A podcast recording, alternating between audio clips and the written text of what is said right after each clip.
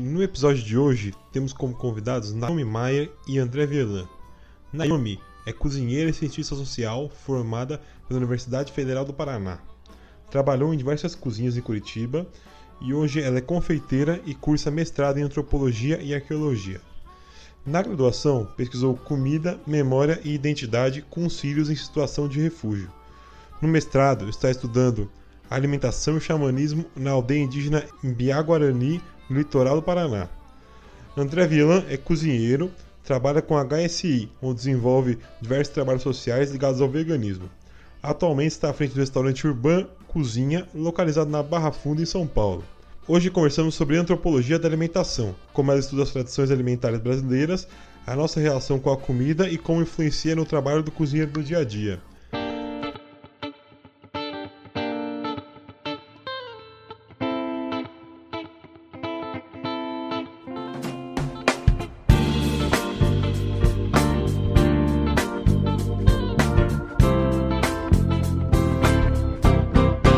Partir para o nosso episódio, eu queria aproveitar esse momento para agradecer a você que contribui com a nossa campanha de financiamento coletivo pelo Apoia-se. Então, lá, se você quiser contribuir aqui com o Marçai, quiser contribuir para o nosso podcast continue funcionando, com a edição dele, né, que é o nosso principal encargo aqui financeiro, é apoia.se barra Podcast. Então você vai estar contribuindo. Nós já atingimos a primeira meta, que é conseguir manter a edição, como eu já disse anteriormente. Agora nossa próxima meta é poder trazer mais dois episódios mensais para você, nosso ouvinte. Esses dois episódios totalizados seis assim no mês seriam produzidos por outras pessoas que não, no caso eu, Ricardo, seriam produzidos por outros colaboradores do Marstyle que a gente já está entrando em contato aqui. Então eu gostaria muito de pedir sua ajuda para que a gente possa trazer mais esses dois episódios mensais. Essa é uma coisa bem legal que a gente está pensando aqui. Bom, então vou partir direto para os nomes aqui. É o André William, obrigado André, o Felipe Toffoli, o Wagner Mendonça, a Letícia Mendes, a Elaine Leme, o Italo Sachica, o Marcelo Carvalho, o Taz, o Andrei, o Rafael Galante, o André Vielan, que está presente no nosso episódio aqui hoje, a Pati, o Gabriel Arbex e o Lucas Borba. Pessoal, muito obrigado por vocês que mantêm aqui o, o, o, a campanha da Apoia-se Viva, mantém o podcast vivo. Se não fosse vocês aqui, o podcast não estava rodando como ele está hoje. Então, muito obrigado. Fica aqui meu agradecimento pela 15 quinta vez, mas vocês merecem. Então eu só queria dar o último recadinho que hoje, no final do episódio, ficou uma surpresa aqui que agora todo episódio tem uma rádio fogão. Tem uma rádio fogão, então eu tô aguardando aqui você ouvinte, tem uma história de cozinha legal para contar pra gente, quiser uma história engraçada, uma história bonita, uma história que você achar. Estou aberto, estou recebendo aqui pelo Instagram, pelo WhatsApp, pelo e-mail, Telegrama, Coruja, Pombo Correio, o que você quiser me mandar a sua história, eu vou estar tá reproduzindo lá no durante o episódio, né, no finalzinho para que a gente possa estar aqui comentando e se divertindo com a sua história. Ou chorando, ou sendo feliz, o que seja. então, fica aqui meu convite, por favor, manda sua história para a gente ouvir aqui no Master Podcast, tá bom? Vou estar aguardando lá no Instagram, WhatsApp, tudo que você quiser. Mas a Rádio Fogão continua existindo. Agora ela vai sair todo décimo episódio. Vai começar no episódio 70 agora, a segunda edição da Rádio Fogão, e vai ter no 70, 80, 90, 100, 110, 120, 120. Então, todo a cada 10 episódios vai estar tá rolando uma Rádio Fogão, então você que curte muito as histórias dos ouvintes aqui, as histórias dos cozinheiros, fica aqui no aguardo que vai rolar. Mas todo episódio agora tem uma Rádio Fogão no finalzinho, então mande a sua história pra gente também, tá bom? Um abraço e vamos pro episódio. Música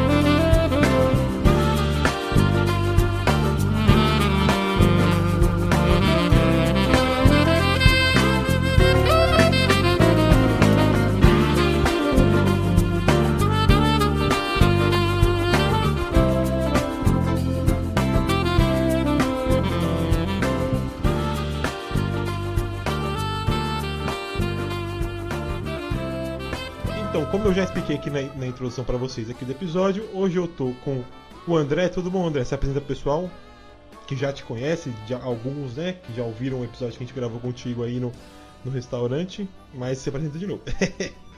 Beleza, Ricardo, tudo bem? Tudo certo. É, bom, sou André Velante, sou chefe de cozinha é, do restaurante Urban aqui em São Paulo. Também trabalho é, como chefe consultor da da HSI, Human Society International, fazendo um trabalho de capacitação de profissionais da cozinha no que se diz respeito a produzir comida com ingredientes de origem vegetal. Basicamente é isso. E um curioso dentro da cozinha e no que se diz respeito a, a ao ato de alimentar, de nos alimentar. Assim. Muito boa explicação. E foi a única pessoa que gravou com o Marcelo. Mentira, eu gravei dois.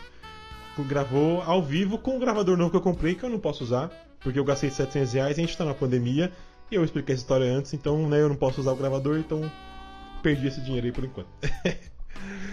e para dar um, um disclaimer assim, bem leve, o André me mandou o perfil da nossa outra convidada aqui hoje no Instagram um tempo atrás falou, pô, acho que seria legal vocês fazerem um episódio com ela, super interessante e tal. E eu entrei em contato e é a Naomi, tudo bom, Naomi? Você apresenta pro pessoal aí hoje. Tudo bem, prazer em estar aqui. É, então, meu nome é Naomi, é, eu sou cozinheira também e eu sou cientista social também. E atualmente eu faço mestrado em antropologia e arqueologia na Federal do Paraná e desde a graduação, né, eu fiz junto gastronomia com ciências sociais, então sempre tentando levar um pouco das ciências sociais para a cozinha e vice-versa, né? Meus, entre aspas, objetos de pesquisa sempre estão relacionados à comida. É, na graduação pesquisei é, questões referentes à comida típica, construções de memória, identidade, com imigrantes e refugiados sírios aqui em Curitiba.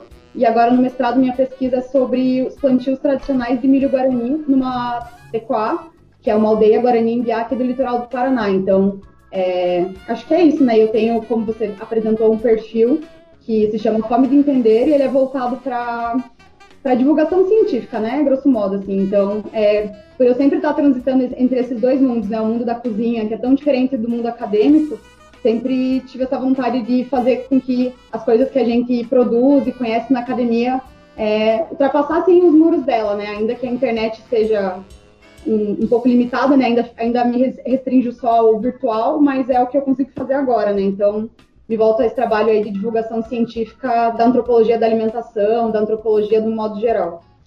É, então, como eu já explicitei na nossa introdução aqui que vocês ouviram anteriormente, hoje nós estaremos falando de antropologia da alimentação e diversos temas aqui que vão tanger a cozinha profissional.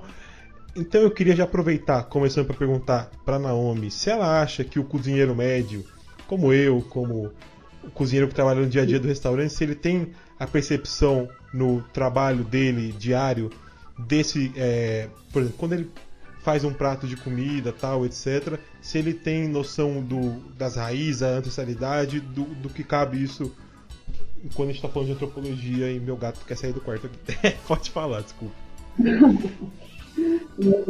É, eu acho que não, mas não por culpa do cozinheiro como Óbvio. um indivíduo, né? Mas, mas sim como, é, se a gente for parar para pensar todo o nosso sistema de conhecimento, nosso sistema de conhecimento científico, é, ele é alienador, né? Na verdade, assim, quando a gente fala de comida no capitalismo, é, relações, o jeito de produzir comida no capitalismo, ele faz com que as pessoas se alienem cada vez mais, né? A gente é alienado tanto de quem produz o nosso alimento, quanto de, de quem cozinha a nossa comida, né? Muitas vezes a gente está aí é, como o André falou antes, né, bufês muito grandes e você não tem contato com a pessoa que cozinha uhum. e a gente vai distanciando cada vez mais do alimento, né? Então é, é muito difícil é, cobrar que individualmente uma pessoa. É, acho que tem que, ter, tem que ter alguma coisa que provoque ela a buscar isso, né? Porque automaticamente, entre aspas, naturalmente, essas coisas não vêm, né? O, não, o que, eu, que eu queria perguntar, na verdade, que eu não consegui fechar minha pergunta, que meu gato saiu aqui, é, ele teve essa participação interessante é que o, não, o quão importante você acha que é ter esse conhecimento no trabalho do dia a dia dele e o quão transformador isso pode ser na profissão dele, abrir novos horizontes, tal, etc. Ah, sim, eu acho que isso é fundamental e não só como cozinheiro, mas como pessoa, né? Quando a gente se reconhece como brasileiros, fazendo parte é, de um continente que é muito explorado há, há, muitos séculos e todas as consequências que vêm disso também são consequências que, que estão presentes no nosso, no nosso prato, né? São consequências alimentares.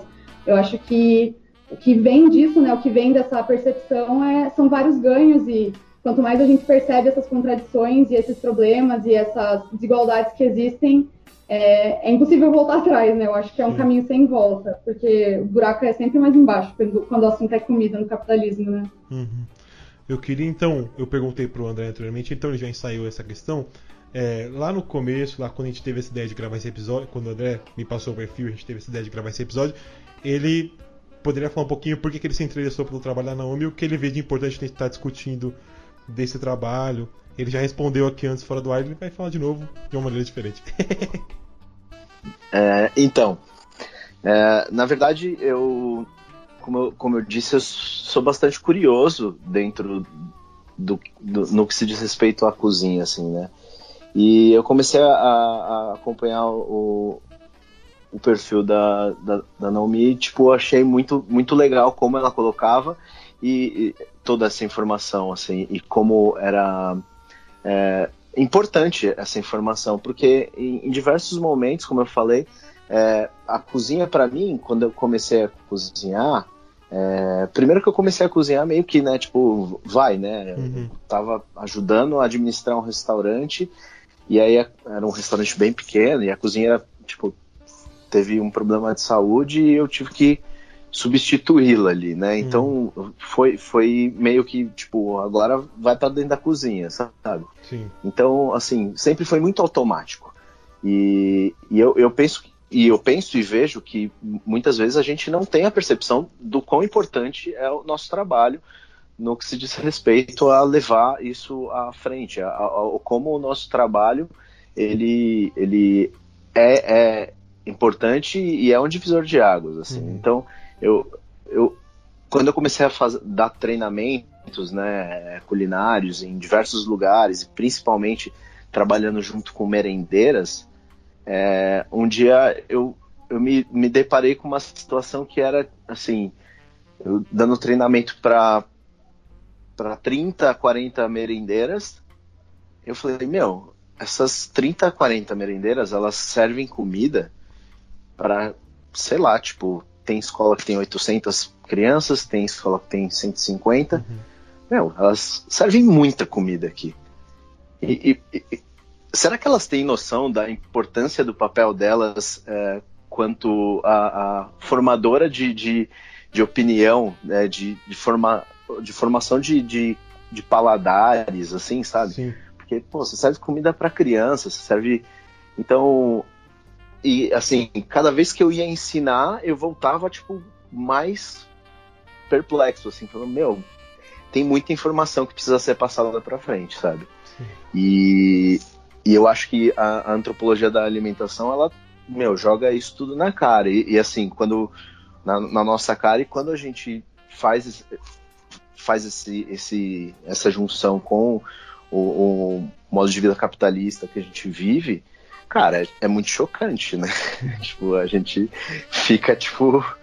É, a gente fica meio perdido. Sinceramente, é, é, é como eu me sinto muitas vezes porque eu tenho um restaurante, mas, né, pô, eu vendo comida, então é, é muito confuso, é muito, é, sei lá, às vezes é hipócrita, mas, enfim, é um trabalho que, que é, é necessário, a gente precisa, tipo, levar isso cada vez mais à frente, a informação que a comida carrega com ela, sabe? Você quer acrescentar alguma coisa ou meu prefere que eu, que eu induza o tema aqui, que o André dê uma explicadinha? Ah, eu acho que seria legal dizer, pegando esse gancho do que o André falou, uhum. né? O que a antropologia da alimentação faz, né? Eu acho que a antropologia, como uma ciência social que é, ela se dedica né, a olhar as outras formas de viver, né? Não existe uma forma só de, de viver, de experienciar a existência humana, e a antropologia tradicionalmente volta a essas formas outras, né? Quando a gente começa a olhar e perceber que a nossa forma ocidental, moderna, capitalista não é a única forma, não é a forma certa de viver, né? Porque isso não existe. A gente começa a ampliar nossos horizontes, né?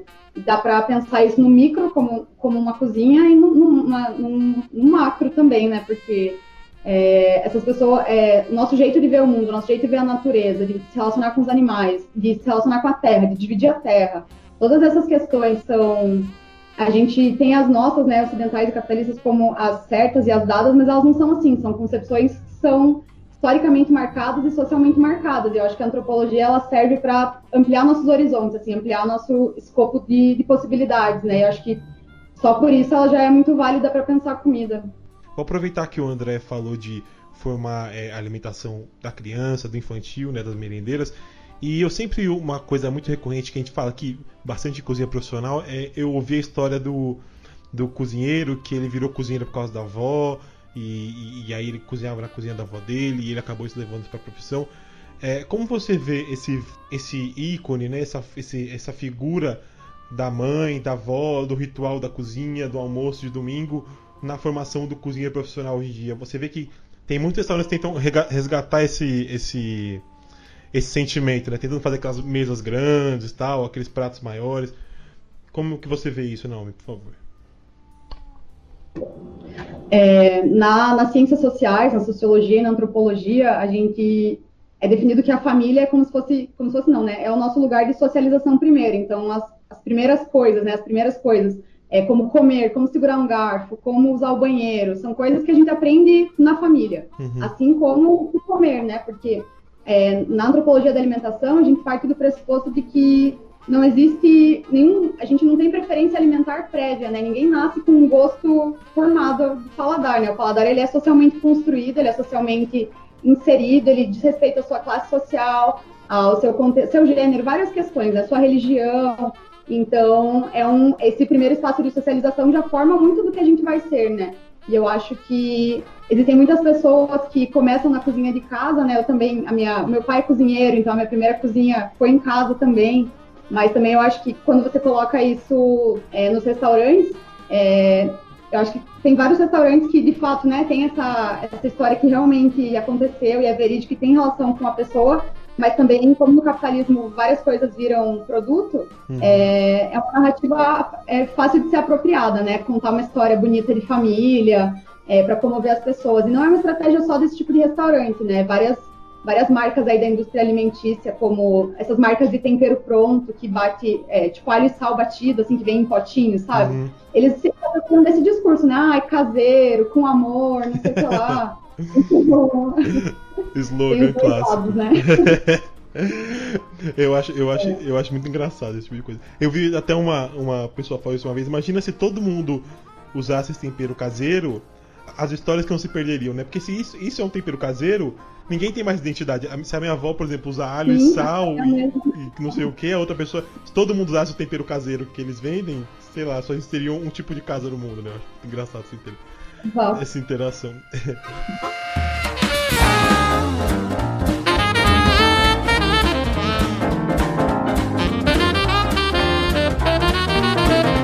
então, a gente está falando é, bastante, por exemplo, eu sou, moro aqui em São Paulo, e tem muitas cozinhas aqui em São Paulo que hoje em dia, sei lá, vendem é, tucupi, é, sei lá, buscam uhum. muitos ingredientes na Amazônia. E tem. Eu conversei com o o Gonzalez, semana passada, e ele falou como isso não é parte da cozinha, vou colocar assim da maneira que ele disse, né? E que eu tô tentando me fazer entender aqui. Não faz parte da cozinha paulista, uhum. por exemplo, colocar tucupi num, num, prato aqui, porque não existe um, um uma criação, uma memória efetiva. Né? As pessoas não, não para elas não faz sentido o tucupi ser um ingrediente brasileiro aqui em São Paulo. Elas têm muito mais a relação com, sei lá, a macarronada de domingo, com feijoada e etc.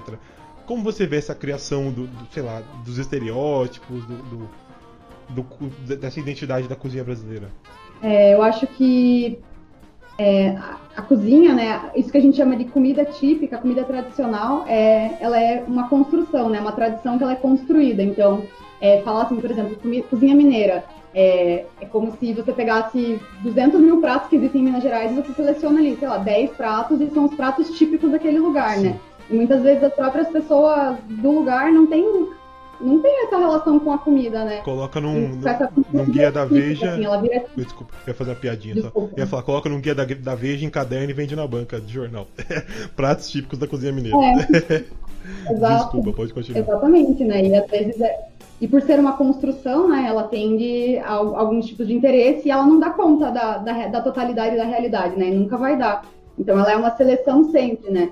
E ela é sempre construída e eu acho que o Brasil agora, na verdade, não, não é recente, né? Não é tão recente, acontece já há vários anos esse movimento de é, pegar comidas, é, cozinhas étnicas, né, e fazer isso virar um produto, como acontece com comidas amazônicas, como acontece às vezes até com comida indiana, aconteceu nos anos 90, né? Enfim. Então, a comida típica, ela também ela pode ser apropriada e virar um produto, né? Uhum. Isso tem que ser olhado né, nesse, nesse contexto, mas também é, no que se diz respeito a trocas alimentares, né? Por que, que uma pessoa de São Paulo...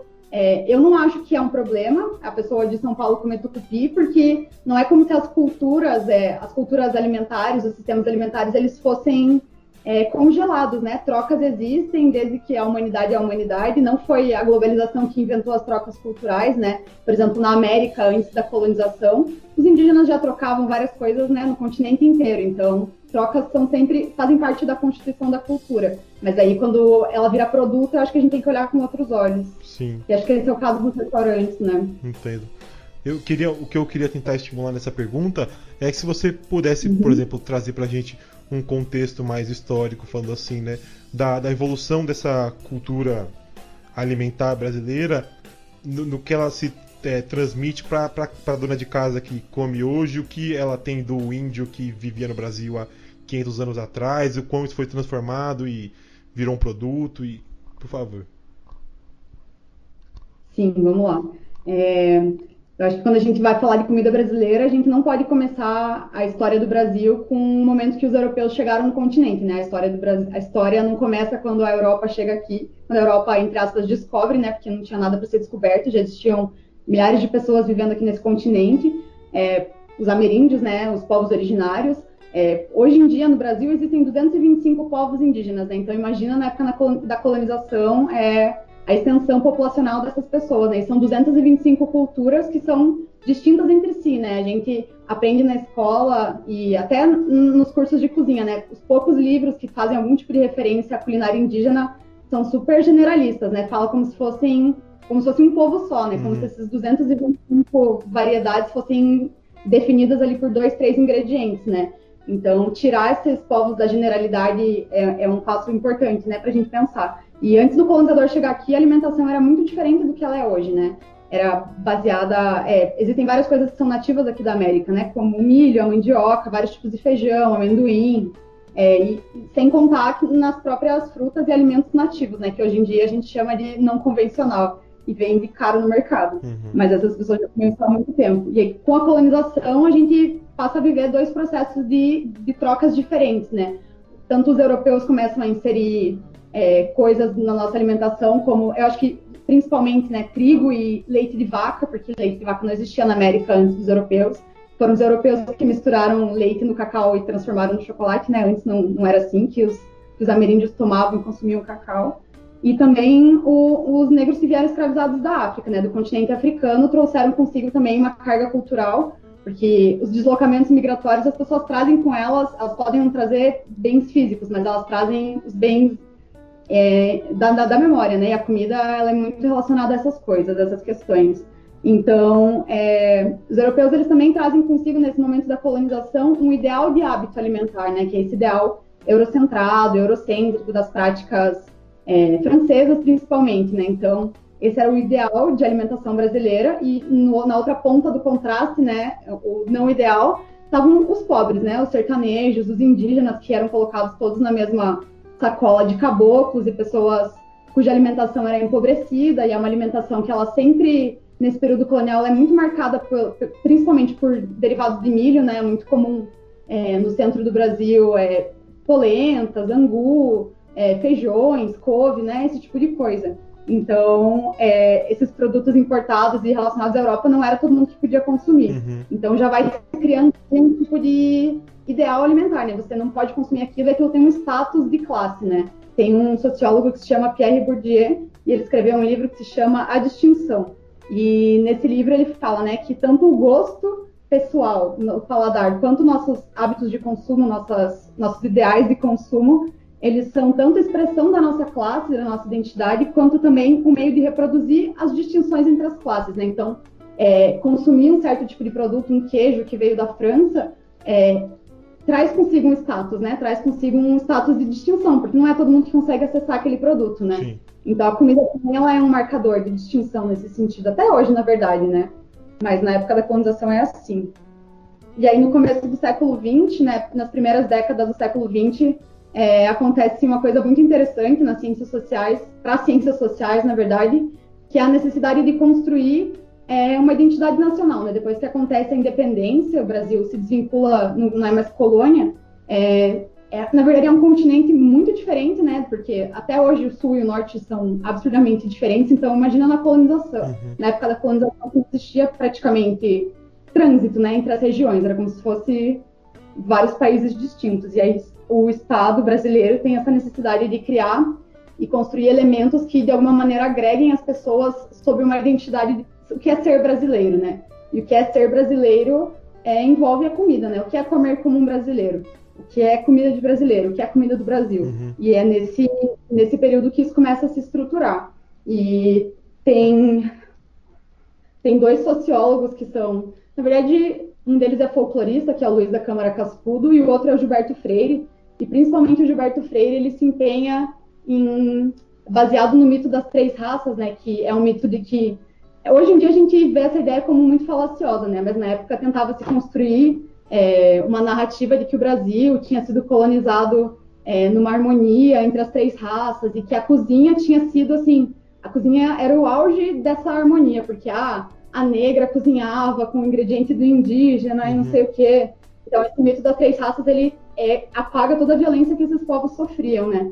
Então se constrói essa ideia de cozinha brasileira, ah, feijoada, tem toda uma historinha bonitinha sobre a feijoada, que, é, que não, não, não, mostra né, toda a covardia e todas as violações e violências que a escravidão trouxe. E é comida isso também, né? E aí na segunda metade do século XX, quando o país começa a passar por processos de industrialização, os hábitos também começam a mudar, né? Porque a industrialização ela traz consigo um êxodo rural, então as pessoas se começam a se desvincular do campo e da terra, né? Passam para ser agricultores e cultivar a própria comida para vir morar nas cidades, e isso altera os hábitos alimentares delas também. E a industrialização ela traz consigo indústrias alimentares, né? E, e talvez essa seja a grande mudança é, em relação a o que se come no Brasil, né? O que se, o que se passou a comer, porque de lá até hoje, assim, os industrializados só têm crescido nos países da América Latina, no Brasil incluso, e eles são muito. É complicado, né? Porque os industrializados eles chegam com uma potência que ela é tanto é, econômica quanto, entre aspas, ideológica, porque come, é, nos anos 80, comer produto industrializado, por exemplo, salgadinho e refrigerante, era um sinônimo de status de classe, né? Você só comia, tomava refrigerante assim uma vez, tipo, no seu aniversário, no aniversário da vizinha, e era isso, né? Comer salgadinho, então, imagina, eram coisas que não eram tão acessíveis, né? Ao passo que elas vão se tornando mais acessíveis, porque industrializado, ele é barato, né? A comida que ela é feita, na verdade, não dá nem para chamar de comida os ultraprocessados, porque eles são substâncias alimentares e por isso que eles são baratos, é, começam a chegar mais barato para essas pessoas e muitas vezes mais barato do que os próprios produtos naturais, né? Os próprios produtos frescos. É, tem muitas regiões do país que não chega produto fresco, né? Que são os desertos alimentares, que são áreas nas quais simplesmente não tem produto in natura, só tem processado ou ultraprocessado. Uhum. Então, isso afeta diretamente o que se come, né? Então, eu acho que fazendo um apanhado assim bem rápido de 500 anos é mais ou menos isso. Os 500 anos mais rápidos da história aqui. É. Mas, mas, eu, mas eu peguei. É, isso que você falou por último é realmente que eu tinha anotado no meu bloquinho de notas enquanto eu ouvia você falar.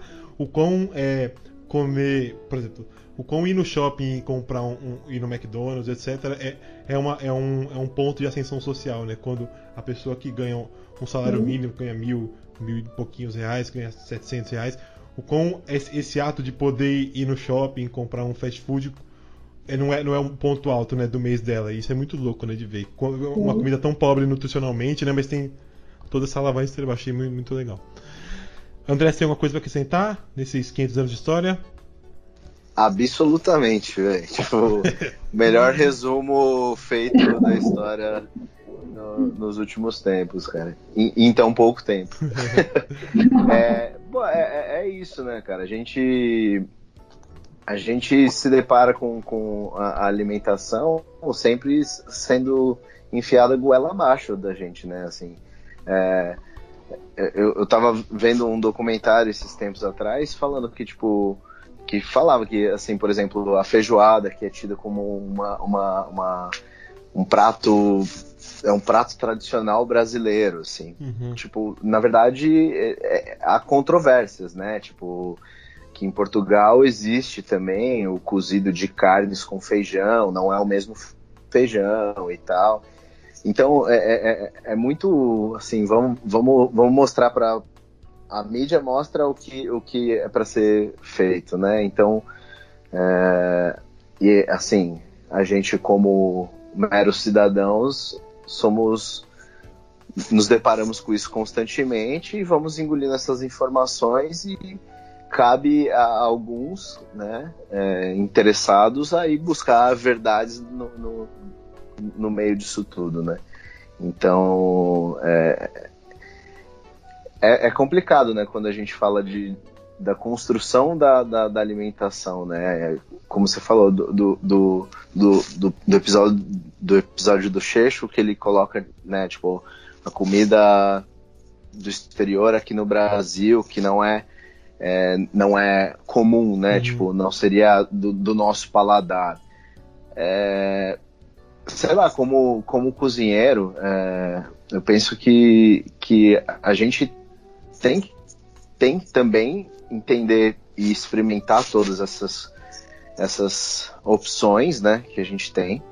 E, e como a Naomi falou, fazer as trocas, né? Que é, é o que a gente, como humano, deve fazer para seguir uma vida plena, né? Tipo, a gente vai trocando conhecimento, vai trocando informação e vai construindo, né? É, coisas que são interessantes. Então, pô, tipo, eu conheci há um tempo atrás um pouco da cozinha colombiana, por exemplo, uhum. e pô, isso me encantou muito, sabe? É, e hoje, dentro do, do que eu cozinho, assim, eu, eu, eu evito colocar nomes porque eu acho estranho eu colocar um nome sem saber um, uma boa parte da história, assim, sabe? Sim. Mas eu tento usar as técnicas que são utilizadas para alguns preparos para fazer preparos que têm a ver com a, as coisas que eu vivo e, e, e, coloco, né? Então, eu acho que essa troca, esse câmbio de informações é, é, puta, é essencial para a gente construir uma, uma cozinha e uma gastronomia em, cre, em, em crescente, assim, sabe? Sim. Tipo, em uma crescente. Uma. Agora que, que eu ouvi você falar, duas coisas que eu sempre ouvi na minha vida, né, quando você é pequeno, quando você vai crescendo, que não pode tomar é, manga com leite, que você morre se tomar manga com leite. Ah, tem três, na verdade. Se você comer o caroço da, da melancia, você vai nascer uma, uma melancia dentro da sua barriga.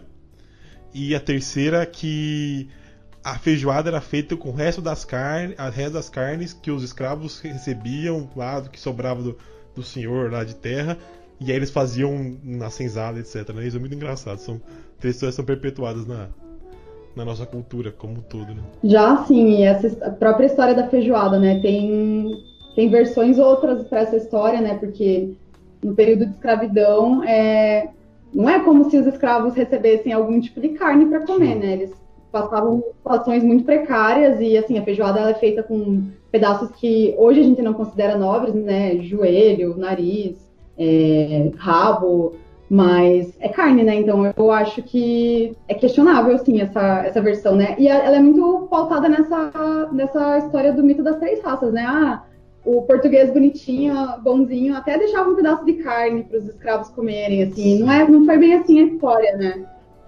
eu, bom, queria então aproveitar pra gente já partir pro outro lado. O, o, eu lembro de ter falado isso com o André quando a gente foi lá conversar. E eu assisto muito. Tá, até postei um vídeo no Instagram essa semana. Assisto muitos vídeos que, que mostram aqueles mercados de rua. Sei lá, mas isso pode se levar a qualquer, uhum. qualquer grande cidade que tem, né? Tem, sei lá, vende muito ultraprocessado, salsicha, hambúrguer, etc.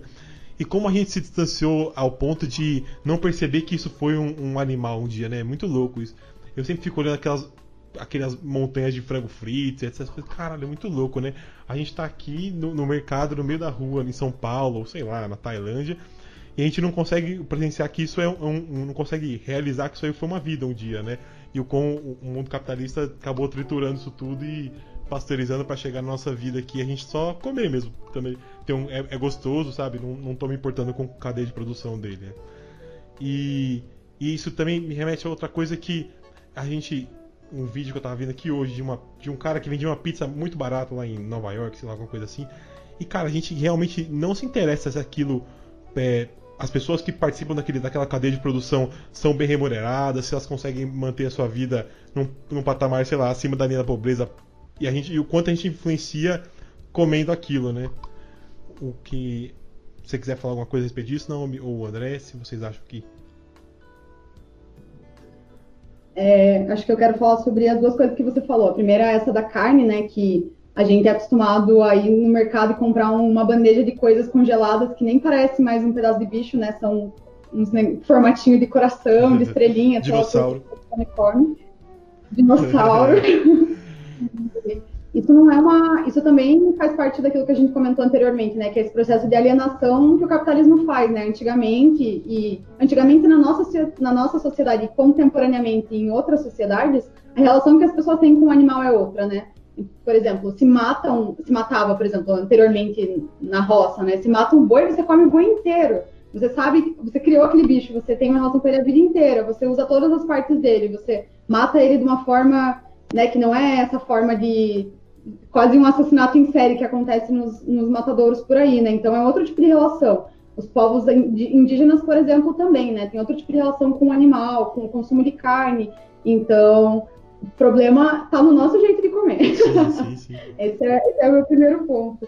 E essa coisa da, da, comida barata também, né? Um outro tipo de alienação. E a gente é tão alienado do, do processo de produção de comida que, meu, é, é, é, bizarro, assim, as pessoas falam que a comida orgânica é cara e a agricultura familiar e não sei o quê. Mas você acha certo pagar um real num maço de salsinha que demora um mês, dois meses para crescer, a pessoa fica cuidando dois meses daquele maço de salsinha e você acha que custa um real? Imagina quanto chega na, naquela pessoa que plantou, né? Se você paga um real, imagina o que, que chega né, nessa, nessa última pessoa. Então, acho que o nosso papel, como cozinheiros e como pessoas que comem todos os dias, é pensar nisso, né? Pensar minimamente. É claro que é, é, muito difícil promover mudanças radicais individualmente, enfim, mas eu acho que no que cabe a nós, pelo menos questionar esse tipo de coisa, né? Não ter como normal, não ter como dado isso, né? Porque um dos pilares da, da, sustentação do capitalismo é a exploração do trabalho humano, né? A exploração do trabalho humano ela tá tanto nesse agricultor aí que ganha centavos para plantar um maço de salsinha, quanto no entregador que ganha dois reais para pedalar aí não sei quantos quilômetros para te entregar um fast food, né? Quanto na pessoa que ganha esse salário mínimo e vai comprar esse um real de salsinha porque é o que cabe no orçamento dela e é o que ela tem para sobreviver. Pois é. Quer falar alguma coisa a respeito disso, André? Ou já não? Sim, é, é, eu, eu, lembro que eu, eu fui dar um treinamento no, no sertão da Bahia, num, num projeto lá. E, e assim, eu, como curioso, sempre quero ir lá na, nas feiras de, da agricultura familiar da região e tal. E aí a feira da agricultura familiar na região lá, ela funciona dentro de um, de um mercado municipal, assim, no final de semana. E aí um cozinheiro que, que sempre me dá um suporte lá, né, da, da região. Ele falou: Ah, eu vou te levar lá, você vai ver, tem uns ingredientes locais bem legais e tal, é, que eu quero te mostrar. Eu falei: Ah, pô, vamos lá. Aí a gente entrou no mercado, assim, cara. Aí, tipo, de um lado, é, não, verduras, frutas, né? Aquela coisa tipo ceasa. Uhum. No fundo ficava a parte da agricultura familiar, então você via que as coisas é, haviam havia uma diferença na, na, na, no brilho das coisas, sabe? Uhum. Né? E, e aí, na parte de baixo, assim, do, do, do, do, do galpão, um pouco mais para a direita, é, o, o cozinheiro falou, oh, André, ali eu acho que você não vai querer ir, porque é, é onde o pessoal, onde fica a parte dos frigoríficos e tal. E eu falei, frigorífico aqui dentro? Ele falou, é, não é um frigorífico, é uma feira. Então lá é, eu tinha visto isso só na minha infância, assim, é, aqui na, na, na, periferia de São Paulo, né, no Jardim Miriam. É, às vezes que eu ia na feira com a minha mãe, assim, que tinham barracas que os caras, tipo, deixavam os, os bichos, né, pendurados ali na, na própria barraca. Né? Hoje Hoje você não vê isso, assim, né? Você vê, tipo, sei lá, a banca do peixe na feira, mas você não vê é, tipo, um, um, açougue efetivamente. E, e, assim, o lugar era meio vermelho, assim, sabe? Tipo, né, dentro desse galpão, eu falei, nossa, meu, tipo, me trouxe essa, essa coisa da infância. Falei, caramba, tipo, quando eu era criança eu via isso. Em São Paulo você não vê isso mais, cara. Pelo menos dentro da, da, minha realidade que eu, que eu vivo hoje, eu, não, eu não, não, não tenho acesso a isso, eu não vejo isso, cara. Eu falei, meu, que, que loucura, assim.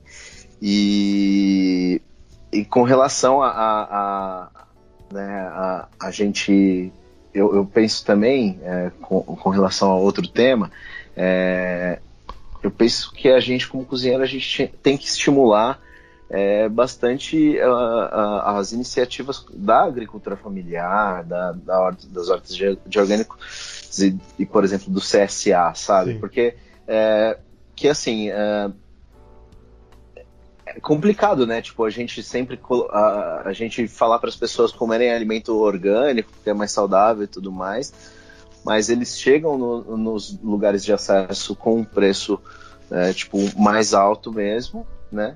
Só que é, é isso, assim, quem, quem pode consumir daquilo, né? Quem, é, as pessoas da periferia, infelizmente, não têm acesso a isso.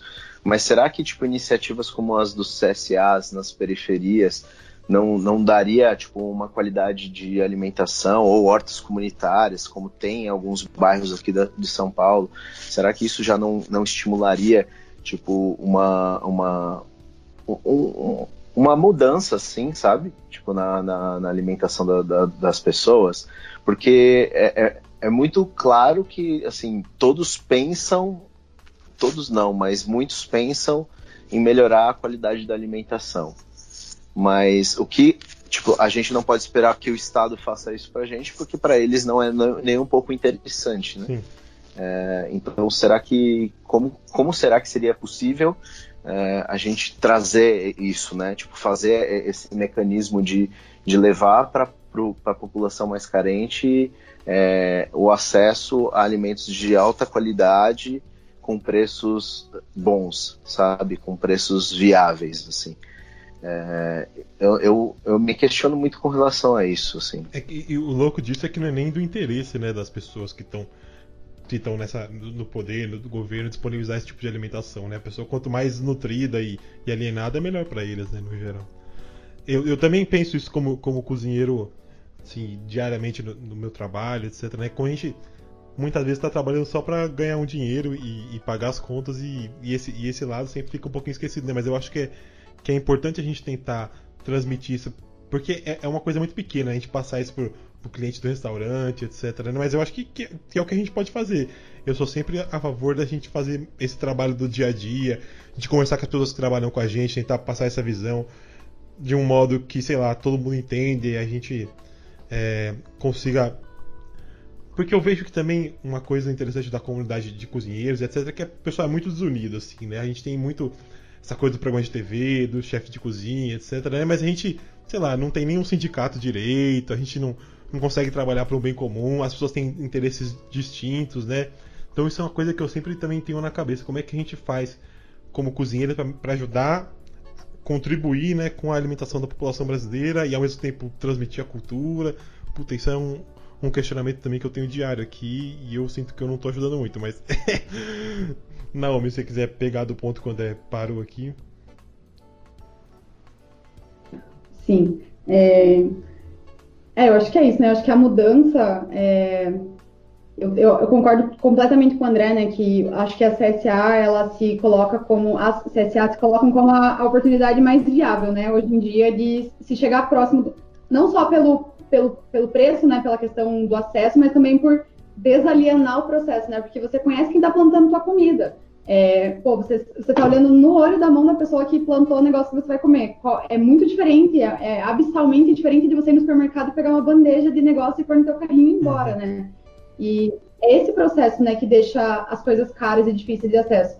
É, o, o, a, supermercados eles não existem desde sempre, na verdade eles são uma coisa muito recente, né? Porque se as próprias feiras, né, que o André citou, elas são um, um lugar de menos distanciamento entre quem produz e entre quem come. E as feiras elas são cada vez mais escassas. Aqui em Curitiba, as feiras de orgânico majoritariamente se concentram no centro da cidade. É difícil, eu acho que pouquíssimas, se é que tem alguma que seja de fato na periferia da cidade. Então, é muito complicado para essas pessoas. O que, o que chega de fato são os, os alimentos industrializados e os ultraprocessados, que eles vêm junto com essa, com essa é, ilusão da facilidade, né? Porque eles são fáceis de preparar, três minutos fica pronto. E é isso, as pessoas elas não se preocupam mais com a alimentação, ela serve para não ficar com fome, né? E é isso.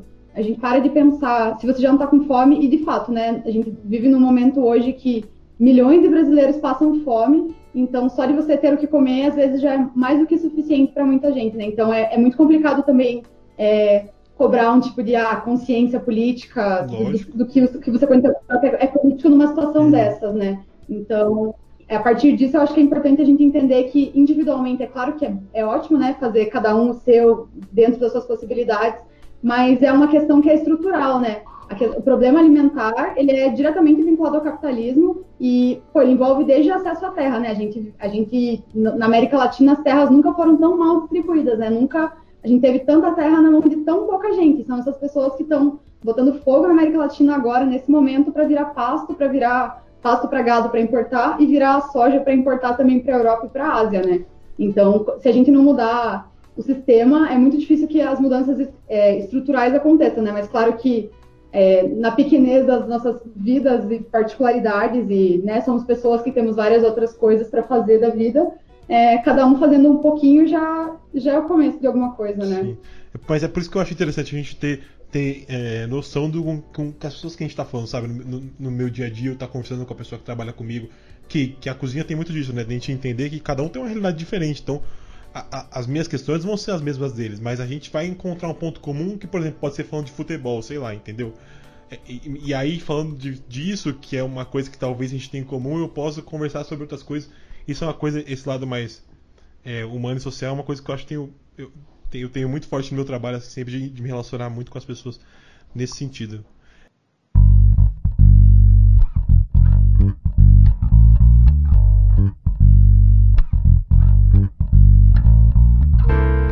Então queria que você, é, não, que você pudesse falar um pouquinho também dos seus trabalhos na, mais na academia, se você acha interessante, dividir um pouquinho do trabalho com a gente que você fez eu até esqueci o nome do, da, da aldeia que você disse. Desculpa, eu vou até colar aqui um segundo, tá aberto no Instagram que você me passou o vídeo.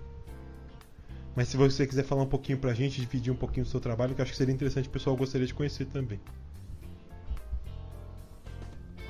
Sim, falo. É, então, na minha pesquisa de mestrado, é, eu me volto a olhar as questões alimentares, né, as transformações alimentares, o que o que o convívio com a o que na verdade, deixa eu voltar do começo para pensar melhor, porque é uma questão muito delicada. É, volto a pensar as questões alimentares e as transformações alimentares de um grupo indígena que é da etnia Imbiá Guarani. Os, os Guarani eles são o maior, maior numericamente da América do Sul e eles são vinculados ao tronco linguístico Tupi-Guarani e tem os Guarani Imbiá, que ocupam aqui majoritariamente o Sul, tem os Guarani Andeva e os Guarani Caiová. Os Guarani Caiová estão no Mato Grosso do Sul e os Guarani Caiová volta e meia estão na, na mídia aí por motivos muito tristes, né? Porque o Mato Grosso, Mato Grosso do Sul, é uma região que é dominada por latifundiários e eles exterminam os indígenas à luz do dia e nada acontece com essas pessoas porque quem tem terra no Brasil tem poder, né? A famosa bancada do boi que manda manda nesse país. Então esses, essas pessoas, esses indígenas, eles estão é, constantemente sendo violados, né? Mas a, o contexto para o qual eu me volto na pesquisa de mestrado é essa, essa tecoá fica numa ilha, fica numa ilha chamada Ilha da Cotinga, aqui no litoral do Paraná. E não sei se vocês conhecem o litoral do Paraná, mas a Ilha da Cotinga é muito próxima do Porto de Paranaguá. E o Porto de Paranaguá ele é o maior exportador graneleiro da América Latina. Então, toda essa soja transgênica que é plantada no Brasil praticamente sai por ali e fica a pouquíssimos metros dessa terra indígena, né? Então eu me volto a pensar quais são as transformações alimentares que esse convívio traz, especificamente a partir do plantio de milho, né? Os Guarani, eles são guardiões de uma variedade crioula de milho chamada Avati ET. Então, é uma espécie de milho bem bonita, assim, bem colorida, bem diferente desse milho amarelo da Monsanto, né? E esse milho, para os povos Guarani, ele se, se relaciona a questões muito mais complexas do que alimentação no sentido que a gente entende, né? Não é só uma questão nutricional, é uma questão que tem a ver com a religião, tem a ver com. É, na verdade, eles têm outro tipo de relação com a terra, com a natureza, né? Então, o milho ele é central na boa manutenção dessa, dessas relações. E eu me volto a pensar sobre isso na pesquisa, né? Descrevendo é, esse, o plantio dessa, dessa tecoá. E eu tento fazer na minha pesquisa um pouco de antropologia, um pouco de gastronomia, assim, eu tento juntar um pouco as duas coisas e porque o que está no cerne dessa questão, na minha perspectiva, é uma disputa cosmológica, né? Porque cosmologia na antropologia é um termo bem comum que ele se refere a ao jeito que uma, uma, determinada sociedade pensa e organiza o cosmos, né? O mundo, como a gente concebe o mundo. Tem uma cosmologia capitalista e tem a cosmologia guarani indiá. E essas duas cosmologias elas entram em conflito, né? Porque a cosmologia é, ocidental ela é materializada na minha pesquisa pelo milho transgênico, que ele, né, ele disputa espaço, ele disputa várias coisas com esse milho é, crioulo. Hoje em dia, no Brasil, os plantios de milho são majoritariamente transgênicos e as sementes transgênicas elas têm toda uma questão é, relacionada, elas têm uma questão financeira, né? Elas custam muito caro e elas são o plantio delas é vinculado a uma série de uso de defensivos agrícolas tóxicos, né, os agrotóxicos, e isso é extremamente conflitante com o modo de produzir e o modo de lidar com a terra dos povos outros, né, desses povos que habitavam o Brasil antes dos europeus chegarem aqui. Então, bem resumidamente, é isso, assim, a minha pesquisa do mestrado. Bem resumido de novo. Eu vou, então, aproveitar para trazer minhas últimas perguntas aqui. E depois o meu último momento que não vai ter nada com o que a gente discutiu aqui no. Não vai ter nada a ver com o que a gente discutiu no, no episódio aqui hoje. Que é um quadro novo que a gente está começando no podcast aqui hoje. É, então, o André já deve ter respondido essa pergunta que eu faço todo episódio. Que o pessoal que vem aqui sempre responde, que é a última refeição. Mas eu vou pedir para ele responder de novo, para de repente às vezes ter mudado a, a resposta dele, porque a minha já mudou algumas vezes, por exemplo. Então, André, vou explicar aqui a última refeição que você teria antes de passar para o mundo espiritual ou só para ser enterrado e ser comido pelas minhocas? É, pois é. Eu acho que eu mantenho mantenho a minha o meu cuscuz, velho. cuscuz. É, é, eu acho, então eu acho isso muito louco, hum. né? É, assim, voltando ao tema, né? Da antropologia, sempre que, que se fala de, de, né, de, de comida, os, os chefes, né, essa coisa toda, tipo, que rola dentro do, do, das cozinhas, né? Tipo, ah, mas é isso, né? Sua última refeição sempre vai ser aquela coisa afetiva da mãe, da avó, da tia, de alguém muito próximo que, que te, te é, é um abraço, Sim. né? Então eu fico no, no cuscuz ainda, com uns leguminhos refogados. Inclusive tenho comido frequentemente isso aí. E para mim é, é, uma, é, sempre uma boa pedida. Eu tenho uma questão interessante com cuscuz que eu já vi gente fazendo com várias coisas diferentes. Tem aquela farinha que vende de cuscuz que é do mercado, que é pra cuscuz mesmo, que é aquela mais flocadinha assim. E tem aquela milharina que é tipo de polenta e eu acho que eu gosto mais da que é feito com, com polenta, cara. Eu não tenho. Não sei porquê, mas eu acho mais gostosa. Já, já usou as duas?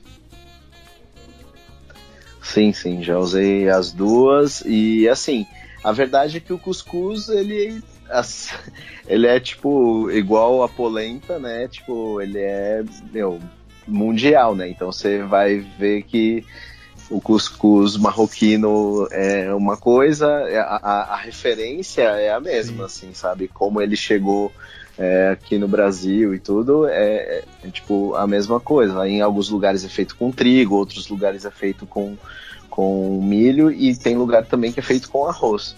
É, é e eu tenho a, a, mãe de um, de um amigo muito querido, é, ela é de Aracaju, e eu, algumas vezes que eu passei pela casa dele, ela, ela faz um que ela mistura a, a, o cuscuz, né, essa farinha de milho com coco ralado e, e faz uma parte de arroz e, e, ela cozinha junto e meu fica incrível. Mas ela é hidrata o coco junto com a farinha ou ela põe depois? Não entendi. É, ela põe o coco ralado.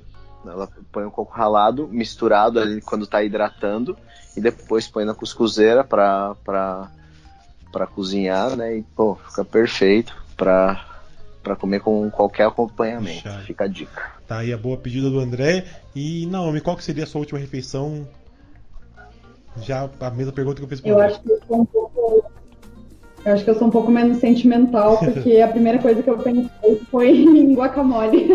Não é uma coisa muito de infância não é minha mãe que fazia nada, mas é um, eu sou viciada em abacate e eu acho que seria uma comida a conforto, assim. Morreria feliz depois de comer uma guacamole. Bom, então a do, a do André veio com uma história, a da Naomi veio mais tranquila aí também, que as duas têm a mesma validade, não tem problema nenhum. É uma ótima pedida é. também, né? Com a guacamole. É. Inclusive com o cuscuz, tá? Fica a dica. Agora eu vou partir para um momento aqui que não tem nada a ver com o que a gente conversou aqui hoje, mas é um quadro novo que a gente está fazendo aqui no podcast que chama Rádio Fogão, que é um episódio que eu fiz há um, um tempinho atrás aí com o pessoal, que a gente traz histórias de, de, de cozinheiros, ouvintes aí, o pessoal amigo, que manda as histórias pra gente. E agora, todo final de episódio, vai ter uma história dessa aqui que um ouvinte mandou. Essa semana é o Taz, Thaleson Taz, que manda pra gente aqui, nosso apoiador também, gente boa. Vou colocar a história dele para vocês ouvirem e comentarem comigo aí o que vocês acham. Vamos lá.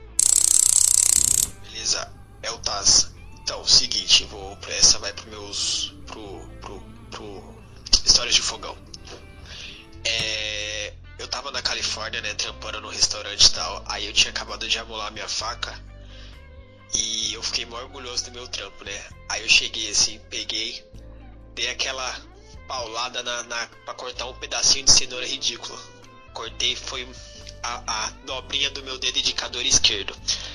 Até então, beleza, foi só um corte de imbecil, né? Aí eu cheguei encontrei pro mano de Taiwan que tava dividindo a praça comigo, que nós dois éramos estagiários. Ele olhou pra minha cara com a maior cara de dúvida e falou assim: Eu não sei o que eu te falo. Você é burro ou toma cuidado? E foi isso. É um clássico, né? Quem não tem uma história de, de cortar dedo em cozinha, né? Nunca passou por isso. Acho que todo mundo tem uma história aí, né? Sempre de, de cortar o dedo. Mas esse fica a nossa história aí do Taz. Obrigado, Taz, por ter enviado a história pra gente.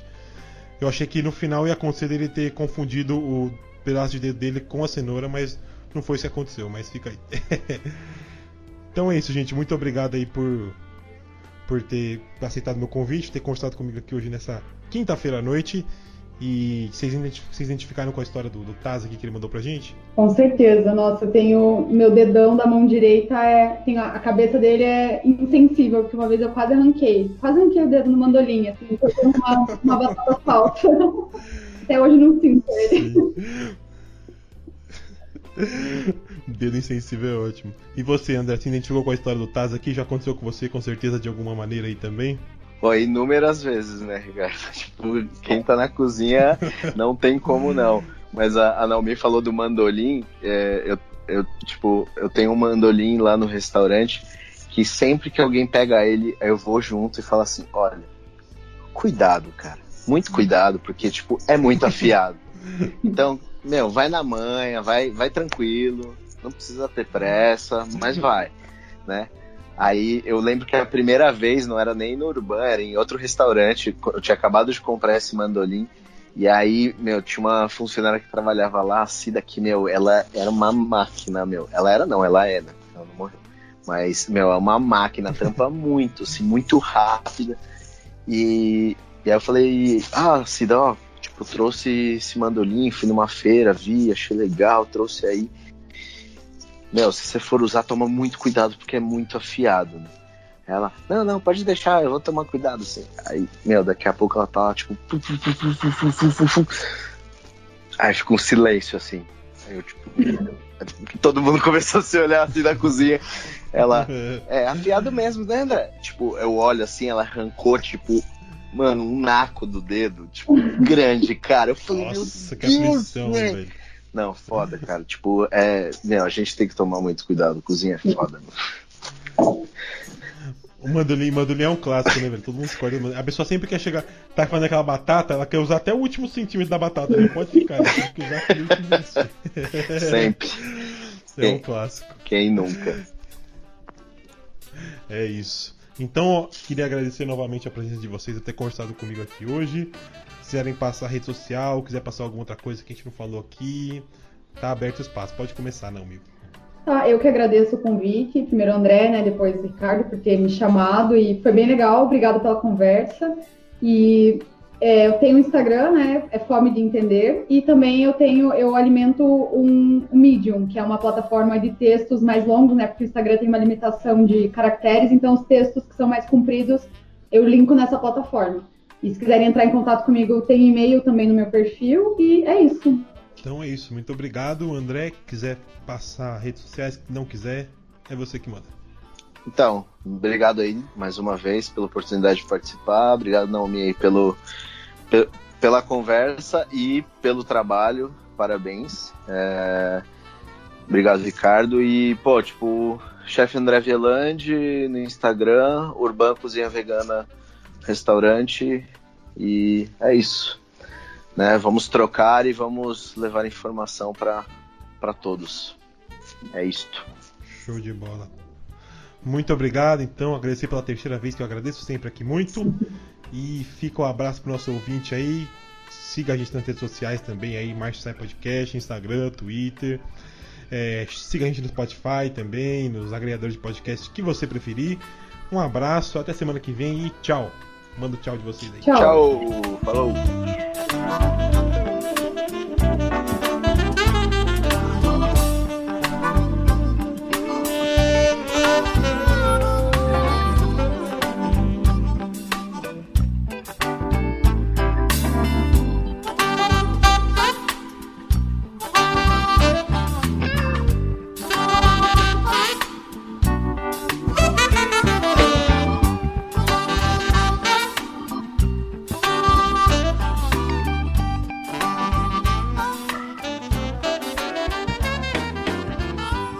Obrigado por ter escutado até aqui. Esse podcast foi editado por Alex Teixeira, uma produção de Vacária Multimídia.